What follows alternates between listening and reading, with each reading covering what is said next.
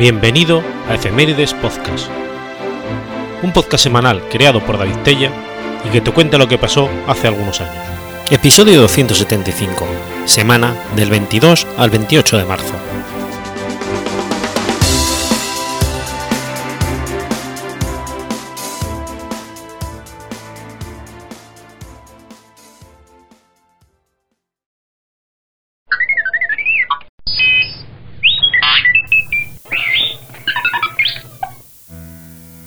22 de marzo de 1864. Nace Emilio Aguinaldo. Emilio Aguinaldo Fami fue un general y político filipino, uno de los líderes del movimiento independentista de su país. Presidió el primer gobierno de la República de Filipinas, que no tuvo reconocimiento internacional. Luchó en la guerra independentista de 1898 contra España y al año siguiente en la contienda contra los Estados Unidos. Aguinaldo nació en la provincia de Cavite, en la isla de Luzón, en la entonces colonia española de Filipinas. Fue el séptimo de ocho hijos de Carlos Aguinaldo y Trinidad Fami, integrantes de una familia ilustrada y de buena posición. De joven, Aguinaldo recibió educación básica de parte de su tía abuela y luego asistió a la escuela primaria de su pueblo. En 1880 comenzó su educación secundaria en el Colegio de San Juan de Letrán, sin embargo, tras morir su padre durante el tercer año de estudios, los interrumpió para regresar a su pueblo y ayudar a su madre en la administración de sus posesiones agrícolas. Al cumplir los 17 años, Aguinaldo fue elegido cabeza de Barangay, es decir, jefe del barrio de Banacayán, el barrio más progresista de Cavite en ese momento. Ocuparía el puesto durante ocho años. Entretanto, se dedicó al transporte marítimo, viajando mucho y lejos de su tierra. En 1893 entró en vigor la llamada Ley Maura de reorganización de los gobiernos municipales, de acuerdo con la cual el cargo gobernandoncillo fue convertido en una capitanía municipal dotada de mayor autonomía. El 1 de enero de 1895, Aguinaldo fue elegido capitán municipal, el primero de Cavite.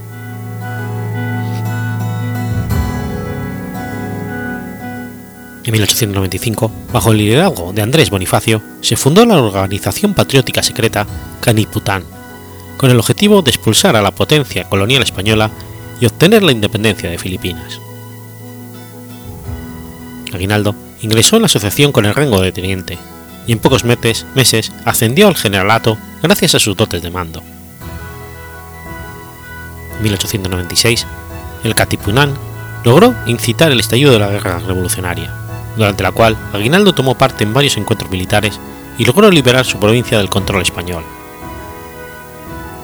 El éxito de los mismos le granjeó tal popularidad entre los revolucionarios que en las elecciones posteriores a la toma del poder fue elegido presidente de la República naciente.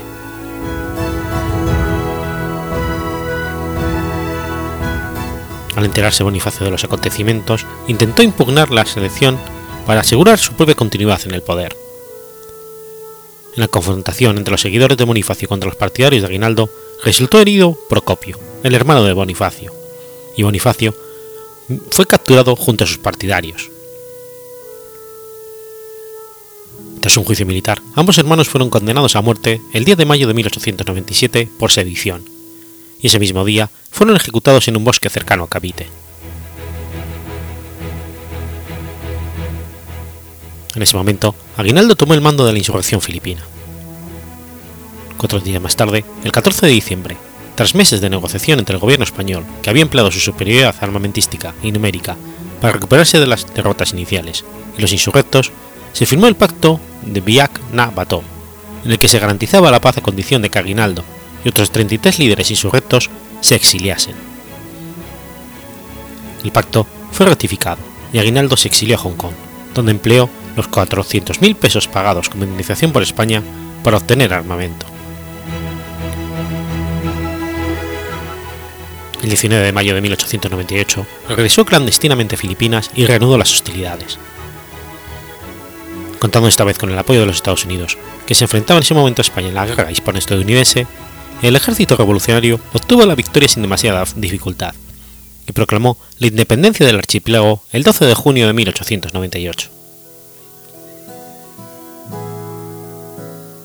Entretanto, españoles y americanos se hallaban enfrentados en el Caribe por el control de Cuba. Del lado americano, se envió el almirante George Dewey hacia el archipiélago para enfrentarse a los españoles, que se encontraban bajo el mando del almirante Patricio Montojo, marqués de Almenara, que por falta de fuerzas y por la antigüedad de las naves españolas perdió Filipinas. En el Tratado de París, España cedió a favor de los Estados Unidos sus territorios de Filipinas, Guam, Puerto Rico y Cuba, provocando la sorpresa y congoja de los filipinos, en lugar de la planeada independencia se veían sometidos a una potencia colonial. El 23 de enero de 1899 se promulgó la Constitución de la República Filipina y Aguinaldo fue nombrado presidente. Poco más tarde, el 4 de febrero de 1899, estalló la guerra contra el gobierno de Aguinaldo y los ocupantes norteamericanos, tras el asesinato de un soldado filipino por un guardia estadounidense al cruzar el puente de San Juan. Aguinaldo dirigió las tropas filipinas contra las fuerzas superiores de los ocupantes. A pesar de derrotas sucesivas, continuó la lucha en retirada, mientras se replegaba con sus tropas hacia el norte de Luzón, isla donde se encontraba Valero lugar donde todavía permanecían sitiados un grupo de soldados españoles, presuntamente desconocedores de la nueva situación.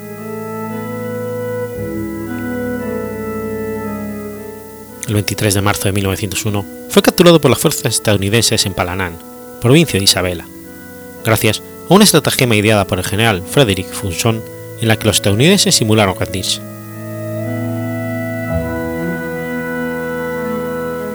puesto ante la alternativa de ser sumariamente ejecutado o renunciar a la acción militar y aceptar la soberanía estadounidense, Aguinaldo cedió y firmó la rendición el 1 de abril de 1901, pese a la perseverancia de focos aislados de resistencia.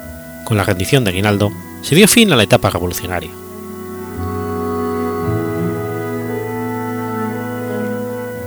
Durante los años siguientes, Aguinaldo se retiró de la vida política, pero prestó apoyo a grupos independentistas y organizó la Asociación de los Veteranos de la Revolución para financiar pensiones para los excombatientes. En 1919, cuando la proscripción contra la bandera filipina fue revocada, transformó su antiguo hogar de Cavite en un monumento de la bandera. El monumento, conocido como la Capilla de Aguinaldo, se conserva aún hoy.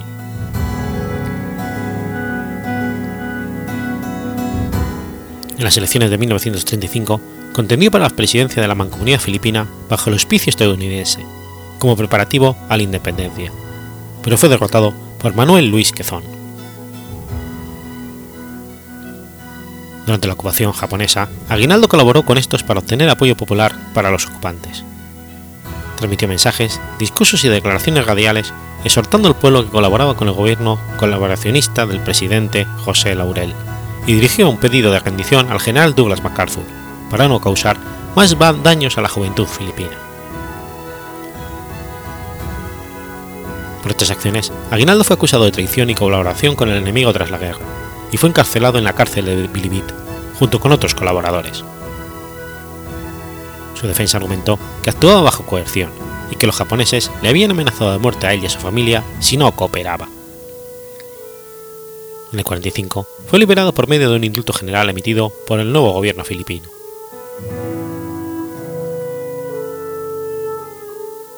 Acabada la guerra, Manuel Rosas fue elegido presidente de la nueva república.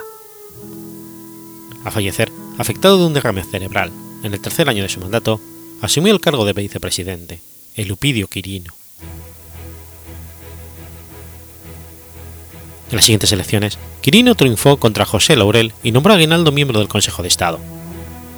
En este cargo, Aguinaldo logró grandes beneficios para los veteranos de la lucha por la independencia, se retiró nuevamente a la vida privada al fin del término, tras la elección de Ramón Meisacay como presidente. El siguiente presidente, Diosdado Macapagal, declaró el 12 de junio como Día de la Independencia de Filipinas, reconociendo así los esfuerzos de los patriotas filipinos en su lucha contra los españoles primero y contra los estadounidenses después.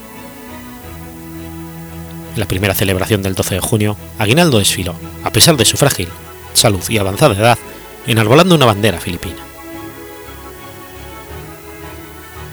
Emilio Aguinaldo murió en Manila el 6 de febrero de 1964, a los 94 años, a causa de una trombosis coronaria.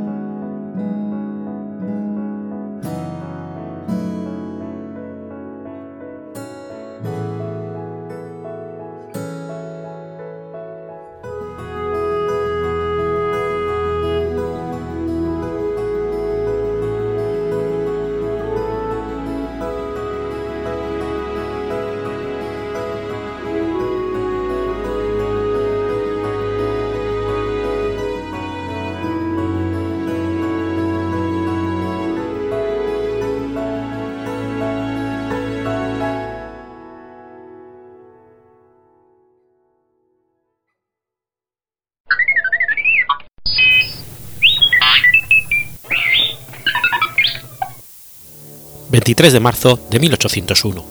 Muere Pablo I de Rusia.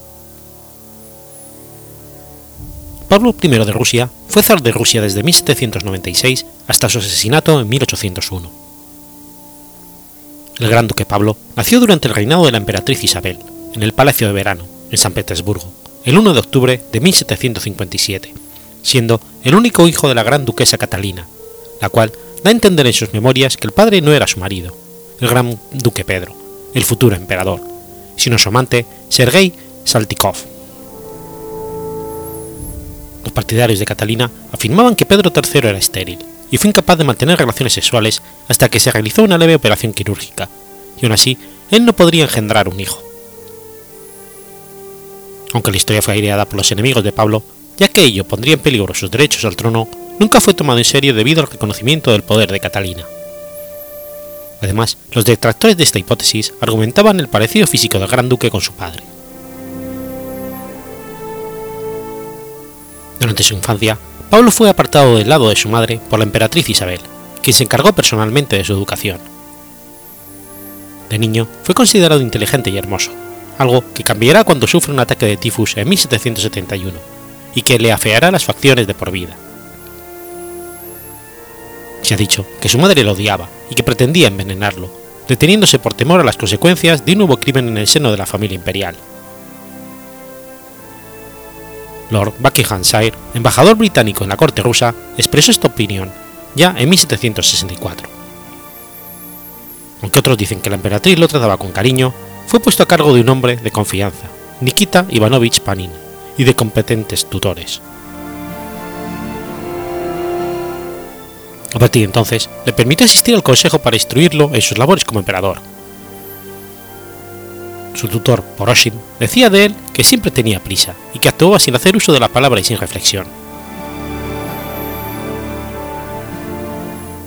Después de que su primera esposa muriese de parto, su madre lo casó el 7 de octubre de 1776 con la bella Sofía Dorotea de Württemberg, que recibió el nuevo nombre de María Fiodornova. Entonces comenzó a participar en intrigas, queriendo ser blanco de un asesinato, que estaría organizado por su propia madre, llegando a acusarla abiertamente de mezclar fragmentos de vídeo en su comida. Sin embargo, a pesar de que su madre lo eliminó de su consejo y comenzó a distanciarlo del poder, no tomó represalias contra él. El uso de su nombre por el rebelde Pugachov, que decía ser su padre, Pedro, hace que la posición de Pablo sea más difícil. Al nacer su primer hijo en 1777, la emperatriz le dio una finca, Pauslovsk. En 1781, Pablo y su esposa consiguieron permiso de la emperatriz para dar un viaje por Europa occidental, que se alargó hasta el año siguiente. En 1783, la emperatriz le concedió otra finca, el Palacio de Gachina, en la que se le permitió mantener una brigada de soldados inspirados en el modelo prusiano. Su madre, con la intención de buscar una alianza con Federico II de Prusia, los casó en 1773 con Guillermina Hessel-Darmstadt, hija de Luis IX, Landgrave de Hessen-Darmstadt. Ascendió al trono al morir su madre el 17 de noviembre de 1796. Su primer mandato fue para solicitar información sobre el testamento de la fallecida y destruirlo, ya que se rumoreaba que había expresado deseos de excluir de la sucesión a Pablo, y dejar el trono a Alejandro, su nieto mayor. Estos temores contribuyeron probablemente a la promulgación de las famosas leyes paulinas, que establecían el estricto principio de la primogenitura en la dinastía Romanov y que no podían ser modificadas por sus sucesores. En el primer año de su reinado, Pablo cambió muchas de las reformas políticas de su madre, acusó a muchos de jacobinismo y exilió a personas simplemente por llevar ropa de estilo parisino o leer libros franceses. También permitió volver del exilio siberiano al más conocido crítico de Catalina, Radichev. El ejército, cuando suspendió el ataque a Persia organizado por Catalina, fue llamado a la capital en el plazo de un mes de la ascensión de Pablo. Su padre fue enterrado con gran pompa en el sepulcro real de la Catedral de Pedro y Pablo. Para acabar con el rumor de su ilegitimidad, Pablo respondió alardeando de su ascendencia de Pedro I el Grande. La inscripción en el monumento a Pedro el Grande frente al castillo Mikhailovsky dice en ruso: al bisabuelo del bisnieto, una sutil pero evidente burla del moto, del moto latino Petro Primo Caterina Secunda, la pomposa dedicación de Catalina en el jinete de bronce, la más famosa estatua de Pedro en San Petersburgo.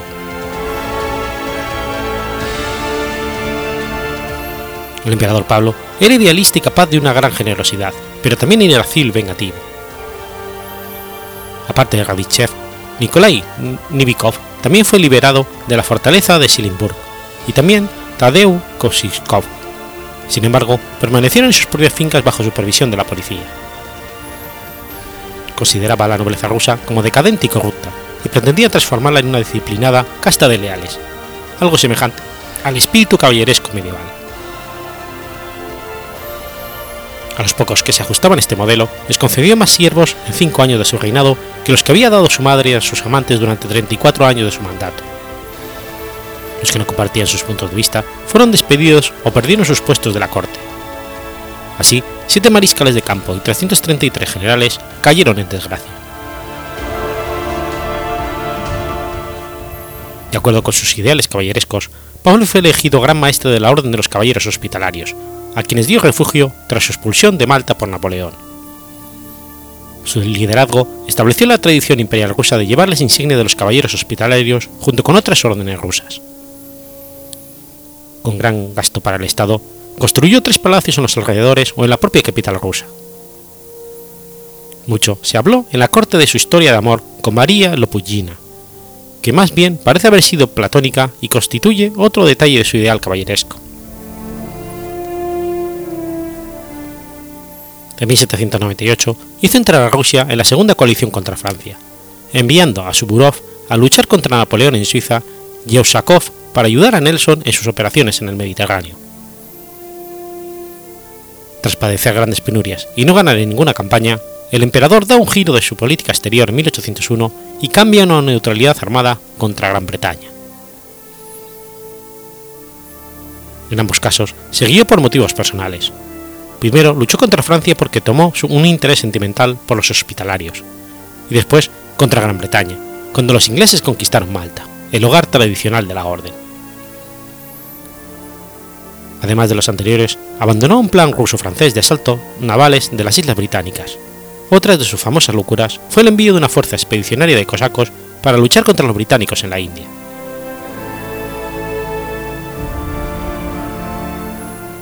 Las premoniciones de Pablo sobre su asesinato estaban bien fundadas. Su intención de obligar a la nobleza a adaptar un código de caballería hizo que perdiera la confianza de muchos de sus asesores. El emperador había descubierto también una serie de maquinaciones y corroboró la corrupción en la tesorería rusa.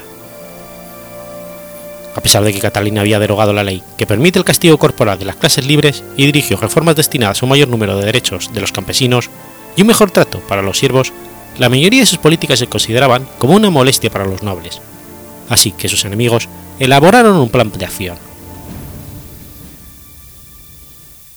Se organizó una conspiración algunos meses antes de su muerte, por los condes Piotr Alexeyevich Palen, Nikita Petrov Panin y el almirante de origen español José de Rivas. La muerte de Rivas retrasó la ejecución. En la noche del 11 de marzo de 1801, Pablo fue asesinado en su dormitorio del castillo de San Miguel por una banda de funcionarios despedidos encabezada por el general Levin August von Benningsen, un jacoberiano al servicio de Rusia. Entraron en su dormitorio y se encontraron a Pablo escondido tras unas cortinas. Los conspiradores trataron de obligar a firmar su abdicación. Pablo ofreció cierta resistencia y uno de los asesinos lo golpeó con una espada, siendo después estrangulado y pisoteado hasta la muerte. El estrangulamiento fue llevado a cabo con la cinta de su cordón de mando, lo cual fue posteriormente conservado por la viuda y finalmente cedido a su hija, la gran duquesa Ana Paulovna. Fue sucedido por su hijo, el emperador Alejandro I, que se encontraba en palacio, y a quien el general Nikolai Zubov, uno de los asesinos, anunció su ascensión. Todos los acontecimientos acerca de la muerte del zar Pablo I se sucedieron ante la contemplación y conocimiento indiferente de su hijo y sucesor Alejandro I. La imagen popular de Pablo I ha sido durante mucho tiempo que estaba loco. Sus excentricidades y sus imprevisibles condujo, según esta opinión, a su asesinato. Investigaciones recientes han considerado y rehabilitado el carácter de Pablo I en la década de los 70, dos grupos de académicos realizaron nuevas investigaciones sobre Pablo I, una en Montreal en 1973 y la otra en San Luis en el 76.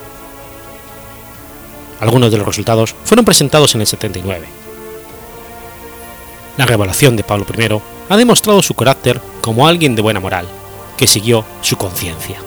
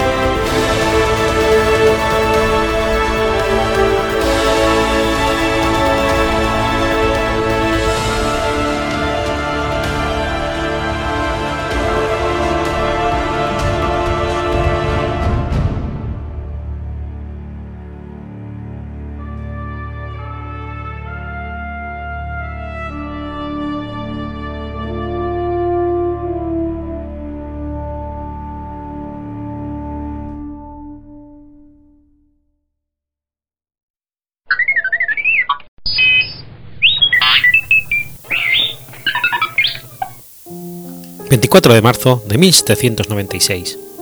Muere Bernard Law Montgomery. Bernard Law Montgomery, primer vizconde de Montgomery de Alamein, apodado Monty o el general espartano, fue un militar británico con el rango de mariscal de campo que tuvo un papel destacado en la Segunda Guerra Mundial.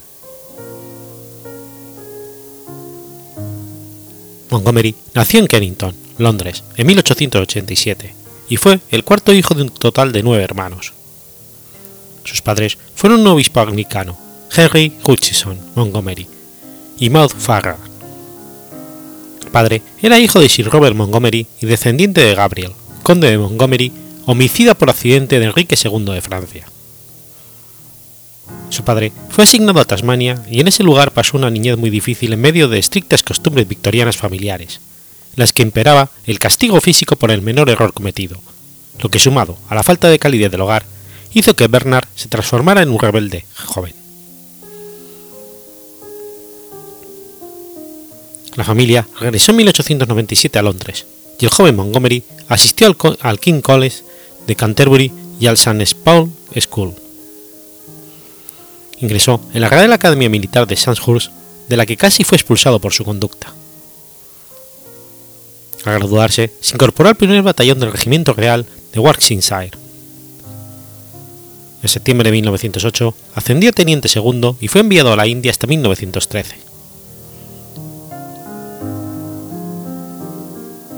En los inicios de la Primera Guerra Mundial, Montgomery fue trasladado a Francia con su regimiento, el cual sufrió cuantiosas bajas en la batalla de Mons. Meteren fue herido de gravedad en el pecho el 13 de octubre de 1914 por el disparo de un persistente francotirador mientras mandaba un grupo para iniciar una contraofensiva.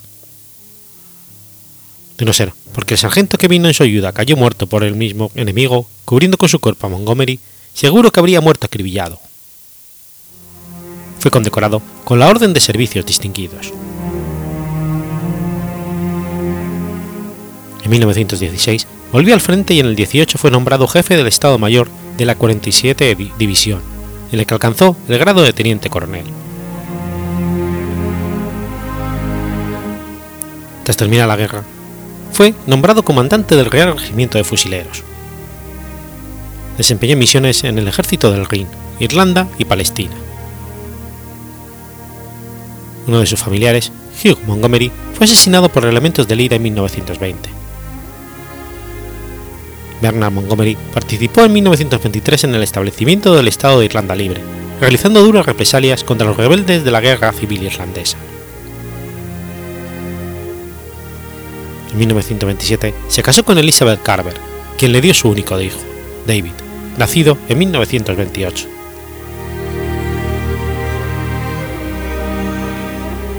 Sirvió en la India al mando del Regimiento Real de Worcestershire, donde causó incomodidades a sus superiores por el puritanismo con que aplicaba la disciplina de sus soldados.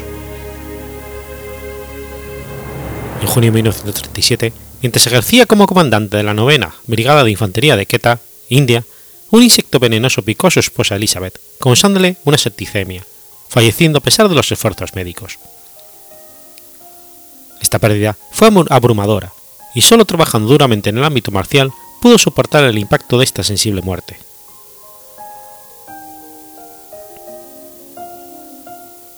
En 1938 organizó un ejercicio de desembarco anfibio que impresionó al nuevo comandante en jefe del Comando Sur, el general Wavell. Fue ascendido a mayor general en octubre de 1938 y tomó el mando de la octava división de infantería en Palestina. Allí sofocó una revuelta árabe antes de volver en junio de 1939 a Gran Bretaña. Fue ascendido a general de división en el 1938. Tras estallar la Segunda Guerra Mundial, fue destinado a Francia, donde combatió al mando del segundo cuerpo hasta la retirada de la llamada desastre de Dunkerque. Entre julio del 40 y abril del 41 fue comandante del quinto cuerpo y comandante del cuerpo número 12 entre abril y diciembre del 41.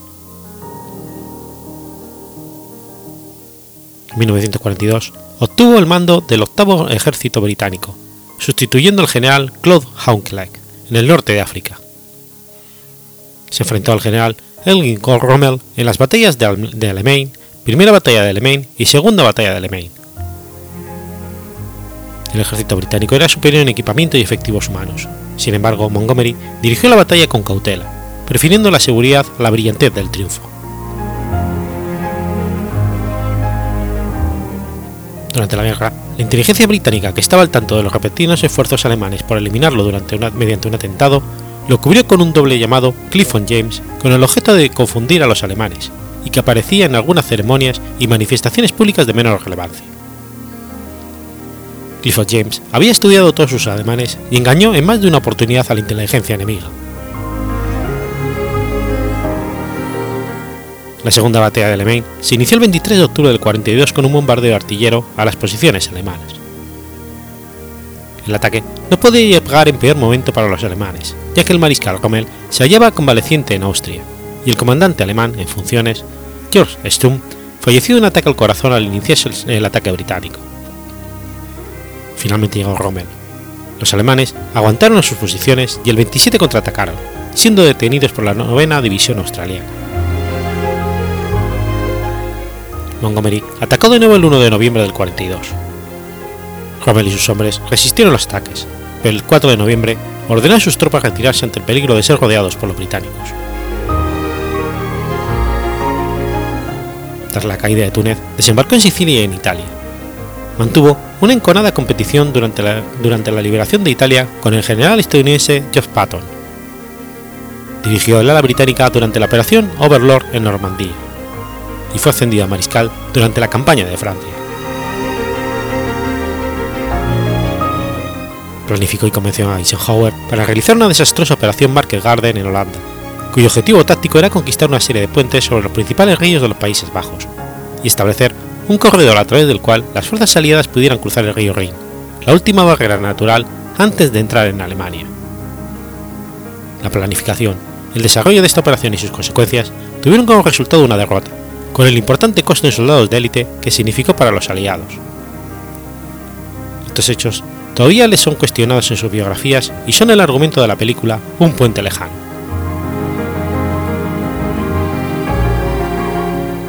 Al terminar la guerra, fue nombrado comandante en jefe de las tropas británicas en el Rin y miembro del Consejo Aliado. En el 46 fue nombrado primer vizconde de Montgomery de Alamein y ese mismo año sucedió a Alan Brooke como jefe del Estado Mayor Imperial. El mariscal Montgomery falleció de causas no aclaradas el 24 de marzo de 1976 en su casa en Easton, cerca de Alton, Hampshire, a los 88 años de edad. Después de una ceremonia fúnebre en la capilla de San Jorge, en Windsor, fue enterrado en el cementerio Holy Cross, en Winstead.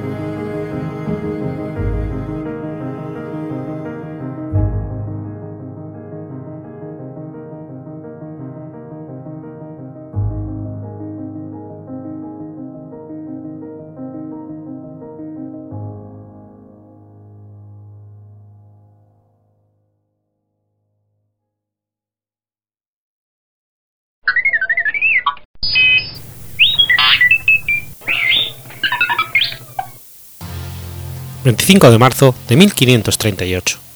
Nace Cristóbal Clavio. Cristóforus Clavius, conocido en español como Cristóbal Clavio, fue un jesuita, matemático y astrónomo alemán conocido por modificar las propuestas de reforma del calendario gregoriano, después del fallecimiento de Luis Lirio. Clavio escribió defensas y explicaciones del calendario reformado, enfatizando y reconociendo las contribuciones de Lilio en sus últimos días de vida, fue el astrónomo más respetado en Europa, y sus libros de texto fueron empleados en las universidades de todo el mundo durante varios siglos después de su época, considerados algunos de ellos como auténticas enciclopedias del saber. Clavio es considerado a veces como el Euclides del siglo XVI.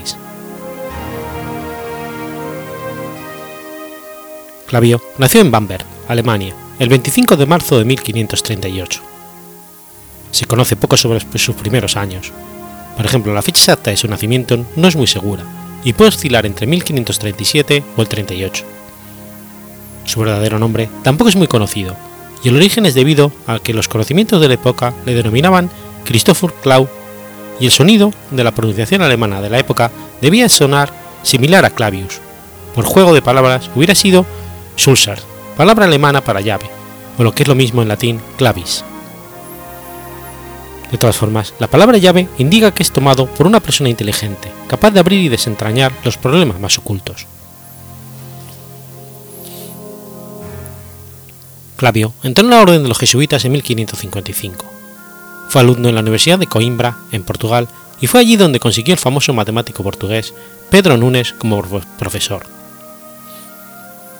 Tras esta estancia, fue a Italia y estudió teología en el Colegio Romano Jesuita de Roma permaneció en el colegio romano y allí dio clases de matemáticas. Excepto en los periodos que estuvo en Nápoles, hacia 1596, y en la visita que hizo a España en el 97, Clavio permaneció como profesor de matemáticas en el colegio romano durante el resto de su vida. En 1579 fue designado, junto con Pedro Chacón, por la Santa Sede para estudiar las bases de la reforma del calendario buscando una solución al constante desplazamiento de las fechas religiosas cristianas a lo largo de los años. Contribuyó a una solución que finalmente se adoptó en 1582 en los países católicos por orden del Papa Gregorio XIII y que hoy en día se emplea en la mayoría del mundo y es conocido como calendario gregoriano. Para corregir el desfase entre el calendario oficial y el calendario solar, Clavio propuso que el jueves 4 de octubre de 1582 debería continuarse por el viernes 15 de octubre del 82. Propuso además que los años bisiestos ocurrieran exactamente en los años cuyos dígitos fueran divisibles entre 4, con excepción de aquellos en los que su cifra acababa en 00 y que no fueran divisibles entre 400, eliminando tres años bisiestos cada, cada 400 años. Esta regla se aprobó y hoy en día se sigue aplicando, haciendo que el calendario sea estable durante miles de años. La idea de Clavio no fue apoyada inicialmente. Algunos matemáticos, como Viet, mostraron una gran oposición y disputa contra él, y los matemáticos del Papa Gregorio, indicando en todo momento que este cambio de calendario no era sino una gran conspiración papal para robar 11 días al calendario. La disputa llegó a niveles personales llegando a veces al insulto personal. A Clavio le llamaron viejo tonel alemán, aludiendo a su corpulencia. Cuando apareció esta resistencia, Clavio escribió, escribió su famosa epístola Apología del nuevo calendario romano, en la que justificaba el uso de este nuevo calendario, defendiéndose así de los ataques. En el terreno de la astronomía, defendió que la Tierra era el centro del universo, siendo un acérrimo partidario de la teoría geocéntrica, y oponiéndose en todo momento a las nuevas corrientes que defendían las teorías heliocéntricas, muy defendidas por su contemporáneo Galileo Galilei. Cuando Galileo comenzó con sus observaciones astronómicas mediante su telescopio, Clavio ya era bastante mayor, pero aún seguía estando activo, y no vio con malos ojos lo que mencionaba Galileo de sus observaciones, aunque no estaba muy de acuerdo con las interpretaciones que hacía. Dejó una buena cantidad de libros y también dejó discípulos como Mateo Ricci, que fue el que hizo una de las traducciones de sus obras al lenguaje chino, dando una oportunidad a China de disfrutar de los textos de Euclides. La influencia de Clavio se extiende también a su extensa correspondencia epistolar, hoy guardada en el archivo histórico de la Universidad Gregoriana en Roma. Se puede hablar de más de 291 extensas cartas. Cuando Clavio tenía 73 años, su salud lo obligó a abandonar sus trabajos pasando el testigo a sus colegas más jóvenes. Murió poco después, el 6 de febrero de 1612.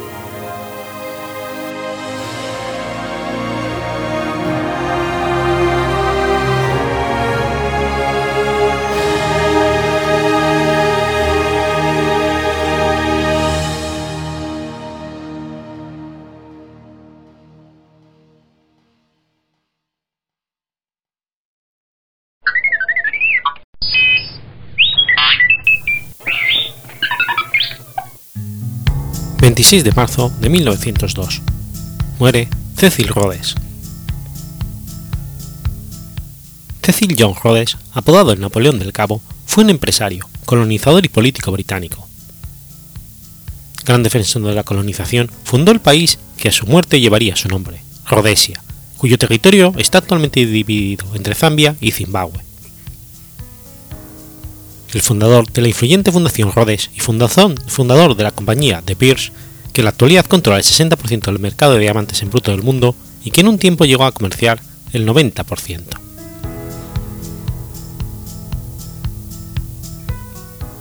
Cecil John Rhodes nació el 5 de julio de 1853 en Bishop's Stoneford, Hertfordshire, Inglaterra.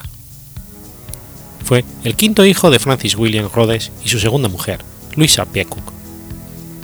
Como pastor de la Iglesia de Inglaterra, su padre sirvió en la parroquia de Preswood, Essex, durante 15 años hasta 1869, cuando se convirtió en el vicario de Bishop de Stoneford, donde permaneció hasta 1876. Cecil tuvo nueve hermanos y dos hermanas, y acudió a la escuela de Bishop de Stoneford hasta que debido a una enfermedad que le afectó los pulmones, fue a vivir con un hermano a Natal, en una granja de algodón que éste tenía en el valle de Omcomas a donde llegó el 1 de septiembre de 1870.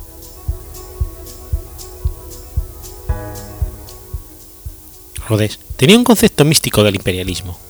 Se debe en gran parte a él la concepción del eje del Cabo El Cairo, que durante mucho tiempo inspiró la política colonial británica que acabó haciéndose realidad a costa de las aspiraciones portuguesas, africanas y alemanas en África. Rhodes utilizó su riqueza y la de su socio de negocios Alfred Bate y otros inversores para seguir su sueño de crear un imperio británico en los nuevos territorios hacia el norte por la obtención de las concesiones minerales de los jefes más poderosos.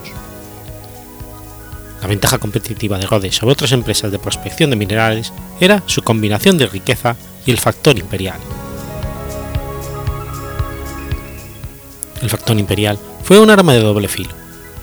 Rhodes no quería que significara que los burócratas de la Oficina Colonial de Londres interfirieran en el imperio en África. Quería colonos británicos y políticos locales y gobernadores, como él. Esto lo puso en conflicto con muchos en Gran Bretaña, así como los misioneros británicos que no estaban a favor de lo que sucedía en la colonia. Sin embargo, Rhodes ganó porque él iba a pagar por administrar los territorios del norte de África del Sur contra la minería en el futuro de los beneficios, ya que la oficina colonial no tenía los fondos para hacerlo, y su presencia impediría a los portugueses, alemanes o los boers realizar movimientos en el sur de África Central. Las empresas y los agentes de Rhodes cimentaron estas ventajas mediante la obtención de concesiones mineras, como lo demuestran las concesiones de Losner y Rad. En 1871, Rhodes decidió abandonar la granja de algodón de su hermano y dedicarse a explotar minas de diamantes africanas. Aunque en 1872 Rhodes sufrió un ataque al corazón, se recuperó, pudiendo también investigar la posibilidad de descubrir oro junto con su hermano, marchando al norte y llegando hasta Mafeking y Mudchon. En 1873, al anunciarse que la mina más rica de Kimberley estaba agotada, Rhodes se hizo con todas las licencias que le ofrecieron y se hizo rico al descubrirse más capas de diamantes debajo, que dejó al cuidado de su socio Charles Root, y volvió a Inglaterra para completar sus estudios. Admitido en Oriel College, solo estará un curso y no regresa hasta 1876. En esta época se ve influido por el discurso inaugural de John Ruskin, con lo que refuerza su, su entrega a la causa del imperialismo británico. En abril de 1880, Rhodes y Rudd fundan la Birch Mining Company, con 200.000 libras de capital, que en 1885 controlaba más del 50% de las concesiones de Kimberley. Rhodes decide entrar en política y en 1880 se presenta para la Asamblea de la Colonia del Cabo por Buckley West, un distrito rural con mayoría de votos boers, pero consigue ser elegido. La principal preocupación del Parlamento de la Colonia del Cabo en aquel momento era el futuro de Bosutolandia, donde el ministro Gordon Spring intentaba restaurar el orden después de una rebelión provocada por la política de desarmar a los basutos. En 1886, al descubrirse oro en Johannesburgo, Rhodes acaparó buena parte de las concesiones. En 1890, Rhodes se convirtió en el primer ministro de la Colonia del Cabo y promulgó leyes para beneficiar a los propietarios de minas e industrias, como la ley Glenn Gray, que favorecía la expulsión de los negros de sus tierras para favorecer el desarrollo industrial. La política de Rhodes propició la consolidación del colonialismo británico en Sudáfrica y entró en conflicto con la República Boer de Transvaal. En 1895, Rhodes apoyó un ataque sobre el Transvaal, el Jameson Raid, que fracasó e hizo que Rhodes dimitiera como primer ministro. Rhodes también usó su fortuna, la primera del mundo en su tiempo, para conseguir su sueño de expandir el imperio británico por África. Utilizó, utilizó la fuerza de la Guardia de su Compañía Británica de Sudáfrica, fundada en 1890, para colonizar con carajeros blancos Maxoland, en la actual Zimbabue. Rhodes también fue esencial en el proyecto de construcción del ferrocarril de Ciudad del Cabo a El Cairo.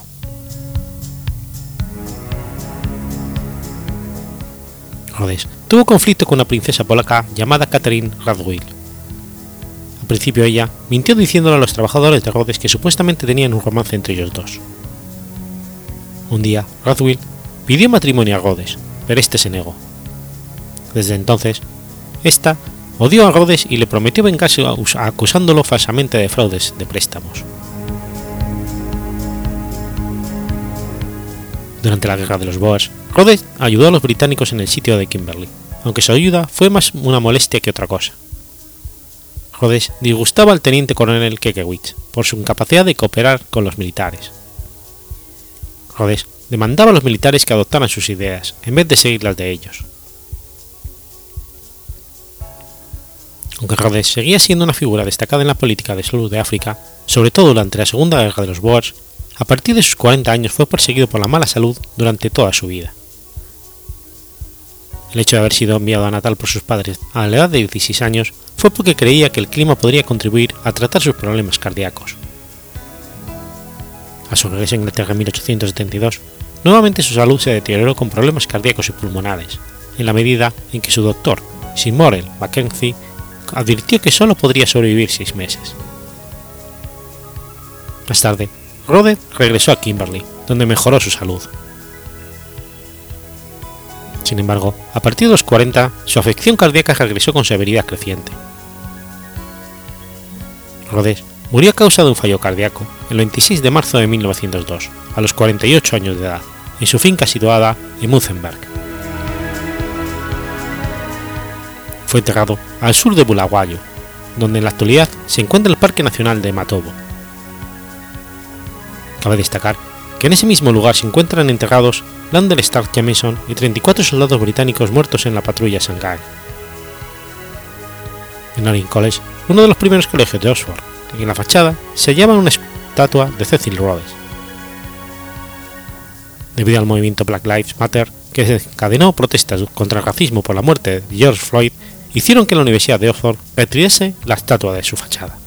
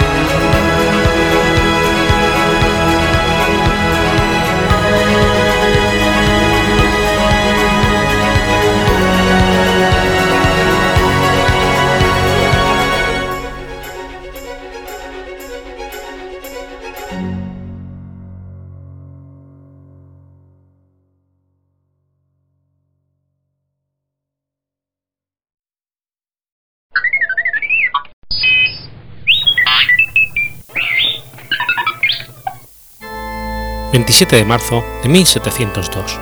Nace Johann Eberlin.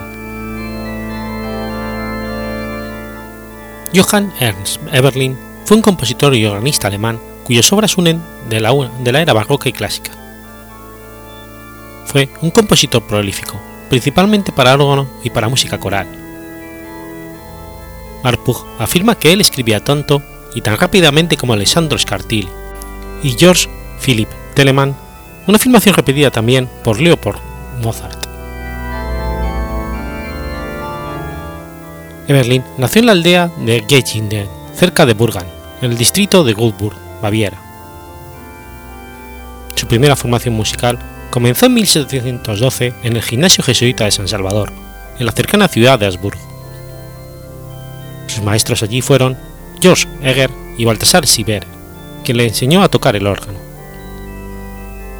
Comenzó sus estudios universitarios en 1721 en la Universidad Benedictina de Innsbruck, donde estudió Derecho, pero en 1723 abandonó la universidad.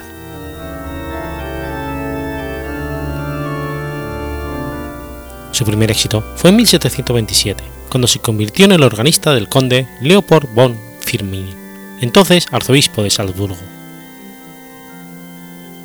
Llegó a la cima de su carrera cuando fue organista del arzobispo Andreas Jakob von Liechtenstein.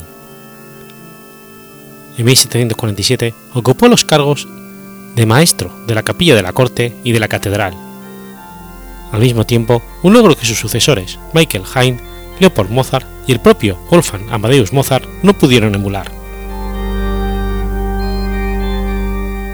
El padre de Mozart, Leopold, tenía una gran opinión acerca de Berlín, por lo que envió al joven Mozart algunas de las obras más conocidas de Berlín, las piezas para teclado. Pero el joven Mozart más tarde se cansó de ellas, y en una carta del 20 de abril de 1782 escribió a su padre que las obras de Berlín eran demasiado triviales como para merecer un lugar al lado de Handel y Bach. Eberlin fue muy respetado mientras vivió. Compuso laboriosamente y tocó conciertos en las iglesias. Sin embargo, después de su muerte sus estrictas piezas corales, en estilo ántico, perdieron popularidad y solo se recordaron sus obras para teclado. Entre sus contemporáneos se encuentra su discípulo Anton Cayetan Alsgarser.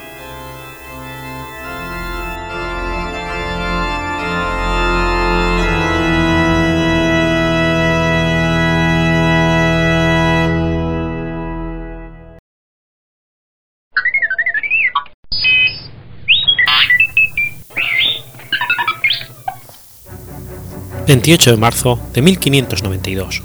Nace Comenio. Juan Amos Comenio fue un teólogo, filósofo y pedagogo nacido en la actual República Checa. Fue un hombre cosmopolita y universal, convencido del importante papel de la educación en el desarrollo del hombre. La obra que le dio fama por toda Europa y que es considerada como la más importante es la Didáctica Magna, y su primera edición apareció en el año 1630. Le dio importancia al estudio de las lenguas y creó una obra llamada Puerta abierta a las lenguas. El lugar de nacimiento de Comenio es desconocido, pero lo que se estima es que sus padres provenían del reino de Hungría. Comenio fue profesor y rector en las ciudades de Prerov y Fulnek, en Moravia, hasta el inicio de la Guerra de los Treinta Años, cuando el ejército del Sacro Imperio envió al exilio a los habitantes de Moravia. Se estableció en Lesno, Polonia, como obispo de los hermanos moravos, y ayudó a mantener la unidad de su grupo. En 1638 fue invitado a Suecia para participar en las reformas educativas. El gobierno inglés le hizo una invitación similar, pero en 1641, poco antes de que estallara la Guerra Civil Inglesa, se marchó de la isla volviendo a Suecia, donde trabajó hasta 1648. Después pasó a Polonia y a Holanda. Juan Amos fue el primero en hablar de la primera escuela escuela materna. No la consideraba una institución fuera de la familia, pero sí la primera en transmitir una serie de valores al niño. La familia también educará y aportará otras enseñanzas, pero según convenio será la madre la primera en hacerlo. Para él, la educación debía tener como meta el ideal pansófico, es decir, enseñar todos a todos. Si el alumno no lograba aprender o era indisciplinario, era por error del maestro y no del alumno. La educación debía ser universal, tener orden y método, ser amena. El alumno debía ser el centro de atención, para Comenio, enseñar se debe a una disposición de tres cosas, tiempo, objeto y método. Aportó ideas educativas basándose en tres métodos, comprender, retener y practicar. La finalidad de ello era mejorar la enseñanza para el alumno. Se inclinó a la capacidad de sensibilidad del profesor hacia el alumno, así como a la interacción y con ello garantizar el éxito del aprendizaje. Entre las obras que escribió, la de mayor interés es su Dialéctica Magna, uno de los primeros libros escritos sobre el tema de educar a los niños y dirigir bien la escuela. A través de sus distintas obras propuso un método didáctico. Comenio dio inicio a los textos ilustrados para niños, con figuras de animales y acciones, graduados de fácil a difícil, haciendo que el alumno pudiera entender con mayor facilidad. Fue el primero que presentó una metodología de la educación basada en la unión de la pedagogía con la didáctica. Con este sistema quería dirigir la progresión moral e intelectual del alumno. Comenio es muy conocido por sus contribuciones a las técnicas de enseñanza, que junto con sus principios educativos se desarrollan en su gran obra Didáctica Magna. En ella señala cuál es el concepto de la enseñanza, que se resume en una frase, enseñar todo a todos. Fue el primero en instruir, en instruir, lenguas tradicionales mediante el uso de pasajes de las mismas y de la traducción correspondencia a la lengua moderna. Su Orbis Pictus muestra un mundo visible en dibujos, un libro para el aprendizaje del latín, que parece ser el primer libro ilustrado para niños. Hoy en día podemos encontrar muchos libros ilustrados y deberíamos tener en cuenta a Comenio, de quien podemos claramente decir que fue su inventor.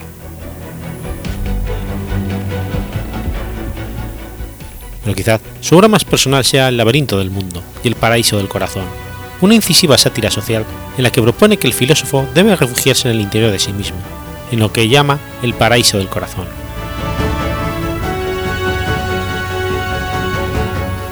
A lo largo de la historia de la humanidad, el análisis de las necesidades del hombre han ocupado un lugar importante que aún conserva, si bien este análisis ha abarcado diferentes campos de la vida humana. El área que aparenta ser el centro es la educación si bien ha habido interrupciones en la constitución del discurso pedagógico moderno, no podemos ignorar que las mismas han servido como momentos de observación y reflexión para la configuración de un nuevo discurso basado en los anteriores.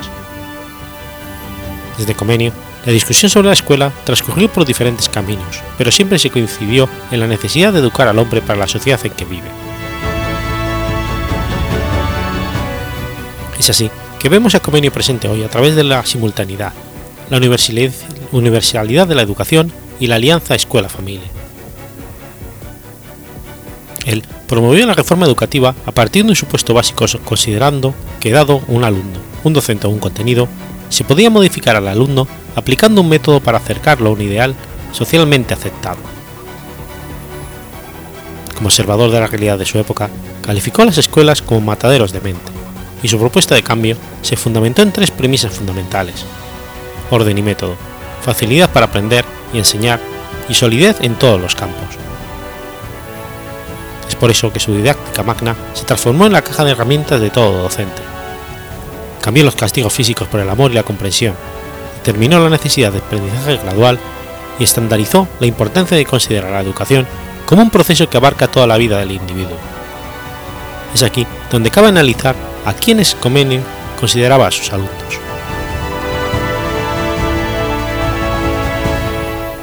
La escuela es pensada por Comenio y basada en una alianza escuela-familia, que imparte conocimientos estandarizados por medio de un libro único, que a través de un método instauraría una nueva forma social esencial en la vida de todo ser humano. Sin embargo, muchos, muchos años debieron de pasar para que sus ideas se vieran plasmadas en las escuelas, que recibían el cuerpo infantil desplazado del seno de la familia, considerada incapaz de llevar adelante la tarea de educar.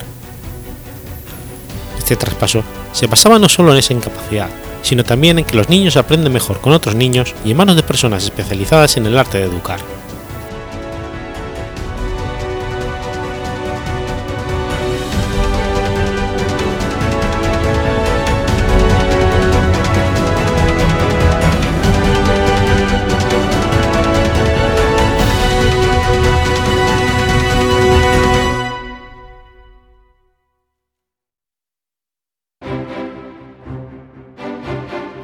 Has escuchado Efemérides Podcast.